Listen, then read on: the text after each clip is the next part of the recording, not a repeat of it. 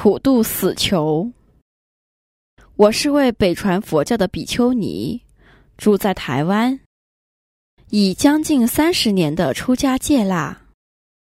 目前是中华佛教青年会的会员，负责在台湾最大的监狱里向罪犯教导佛法，至今有二十多年，而且教导的犯人都是被判死刑的死囚。什么因缘让我到监狱里弘法？在监狱弘法会得到怎样的善恶果报？如果在监狱弘法有功德，那么如何做才能让我这份功德更加圆满？我应该继续在监狱里弘法，还是该换另外一种场合弘法？您会到监狱里弘法，这是因为您过去是有菩萨心的习性。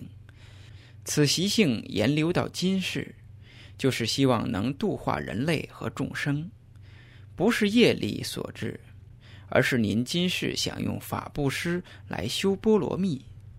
这是因为您过去是有菩萨心的习性，此习性延流到今世，就是希望能度化人类和众生，不是业力所致。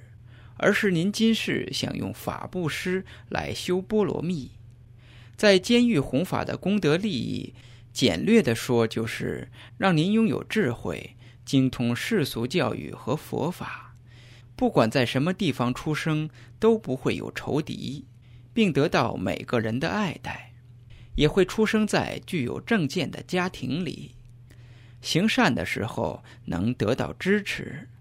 并能名扬四海等等。